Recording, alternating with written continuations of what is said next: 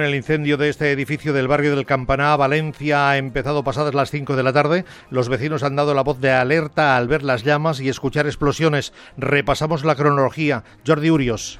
Buenas noches, Josep. El incendio ha sorprendido a los paseantes de la zona, como esta vecina con la que hemos podido hablar en Radio Nacional. Estaba yo aquí de costumbre, como estoy por las tardes con una amiga, y, y me ha dicho la camarera, dice, por ahí se oye eh, pues, camiones de, de bomberos y todo. Dice, puede ser que haya un incendio. Digo, no lo sé y tantas veces me lo ha dicho, digo, chica, voy a ir a asomarme.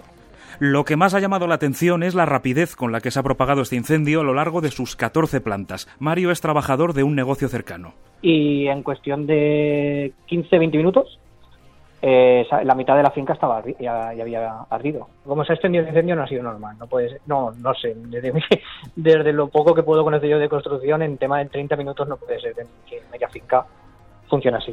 Tan pronto empezaban las llamas, el inmueble ha sido desalojado lo más rápido posible con cierto caos y los vecinos de la finca están consternados presenciando esta, esta tragedia. Mónica Romero tiene una farmacia en la zona. No, pues no están, están muy nerviosos, pues bastante afectados, no los siguientes, que son sus casas y para ellos lo es todo, ¿no? Lo que hay ahí dentro Hemos podido escuchar la angustia de los vecinos, las caras de preocupación, pero también momentos de alivio, como el que nos contaba precisamente Mónica, cuando por fin, después de una tarde agónica, se conseguía rescatar a dos personas que quedaban atrapadas en un balcón.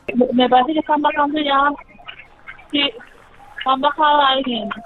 Sí, en el balcón, sí. Parece que, que, que con la cesta o algo, ¿no? Nos cuentan los vecinos que esta finca es nueva, de las más nuevas de la zona, grande, más de 100 pisos y que en estos momentos siguen ardiendo.